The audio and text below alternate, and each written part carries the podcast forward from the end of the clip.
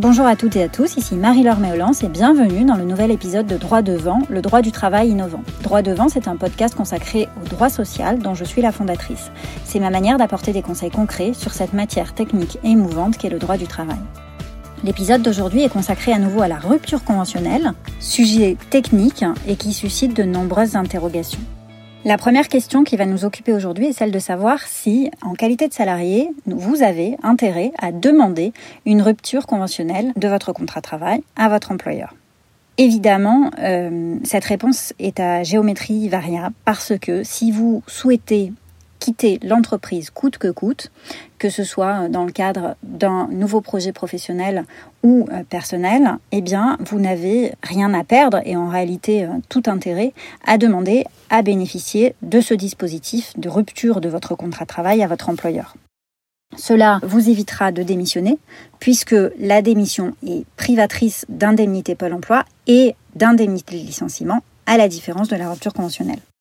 Néanmoins, euh, il est évident qu'émettre une telle euh, volonté de rupture et de départ, c'est manifester donc clairement auprès de votre employeur la volonté de partir et prendre le risque potentiellement de se retrouver dans une situation de blocage puisque tous euh, les employeurs, loin s'en faut, n'acceptent pas les demandes de rupture conventionnelle.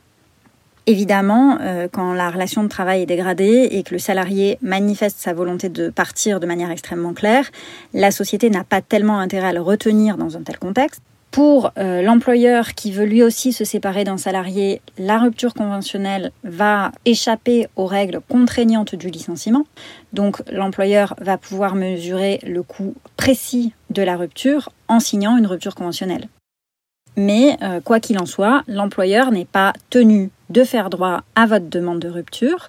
Et donc, avant de formuler une telle demande, eh euh, il est euh, utile de se renseigner sur la politique de l'entreprise concernant l'acceptation ou pas des demandes de rupture conventionnelle.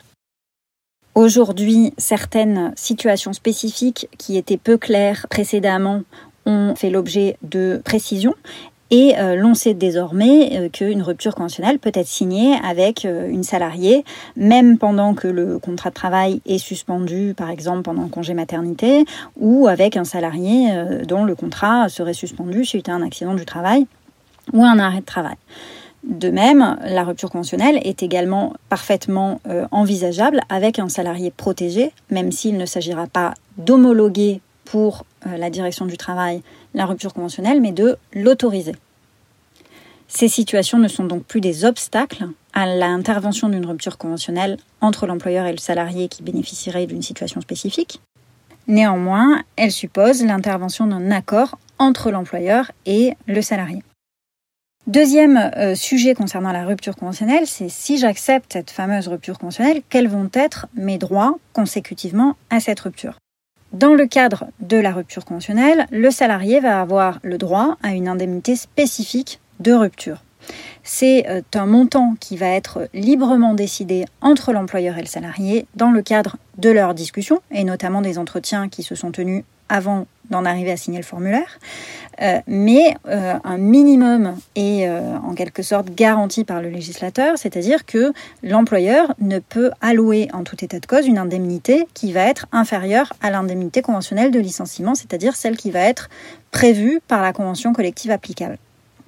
Et si aucune convention collective ne s'applique, on euh, prend en compte l'indemnité euh, légale de licenciement qui va euh, tenir lieu en réalité de montant minimum. Donc la formule, ça représente un quart de mois de salaire jusqu'à 10 ans d'ancienneté.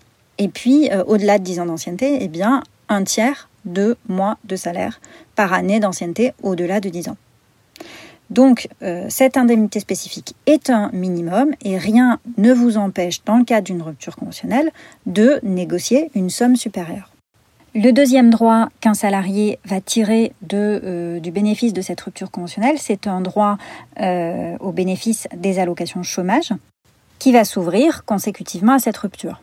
Néanmoins, le salarié ne va pas toucher les indemnités chômage immédiatement, puisque leur versement ne se déclenchera qu'à partir euh, d'une date euh, qui est fixée par Pôle Emploi, qui se situe entre 7 jours et 150 jours calendaires, et qui constitue euh, en réalité un différé d'indemnisation. Donc cette euh, carence, en quelque sorte, ne signifie pas que la durée d'indemnisation, c'est-à-dire des allocations que vous percevez de Pôle Emploi, va être réduite, puisque cette euh, durée de perception des allocations sera toujours de 24 mois euh, classiquement et de 36 mois si vous avez au moins 53 ans à la date de fin de votre contrat de travail.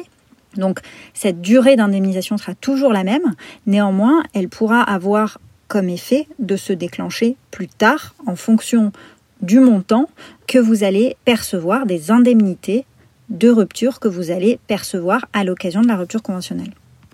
Alors sur le régime social et fiscal des indemnités qui découlent de la rupture conventionnelle, D'abord, euh, plusieurs, euh, le, principal sujet en réalité est de savoir si, lorsque vous allez accepter la rupture conventionnelle, vous pouvez ou pas faire valoir vos droits à la retraite. Je m'explique. Pour un salarié qui va faire valoir ses droits à la retraite, même pas euh, forcément à taux plein hein, du reste, eh bien, les sommes versées dans le cadre de la rupture conventionnelle vont être soumises à charge sociale et à CSG-CRDS dès le premier euro. Par ailleurs, la somme perçue sera aussi assujettie à l'impôt sur le revenu. Donc, dans ce cas précis, on voit bien que pour quelqu'un qui peut faire valoir ses droits à la retraite, en réalité, la solution n'est pas tellement intéressante. Et euh, pour percevoir des indemnités qui sont exonérées de charges sociales, fiscales euh, et d'impôts sur le revenu, eh bien, la solution consiste en réalité à être licencié et à conclure dans la foulée avec l'employeur une transaction afin de bénéficier d'une optimisation sociale et fiscale des indemnités de rupture.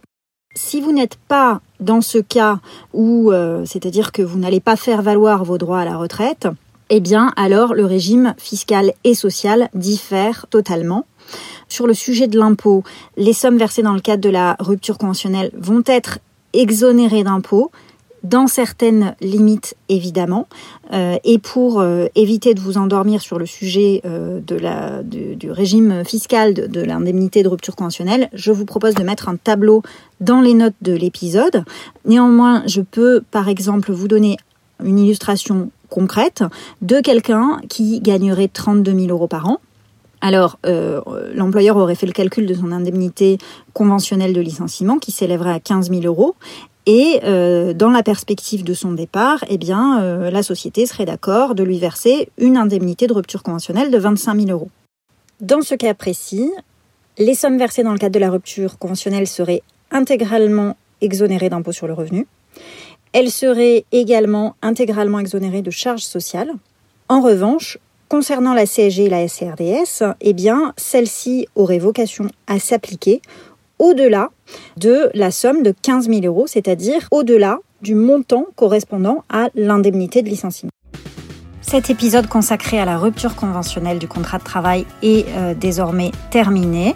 Je vous remercie de votre écoute. Euh, je vous invite vivement à m'adresser des suggestions de thèmes ou de sujets que vous aimeriez voir traités dans les prochains podcasts. Et vous pouvez également vous abonner à la newsletter du cabinet Victoire Avocat sur notre site internet. À bientôt!